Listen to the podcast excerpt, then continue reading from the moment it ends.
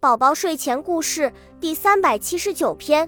有一天，天堂放假，一个天使来到人间，为了化解自己的无聊，对一个女孩说：“我可以实现你一个愿望，权利、金钱、美貌、爱情。”女孩想得很认真，天使有些害怕，如果她说一些他实现不了的愿望，会很没面子。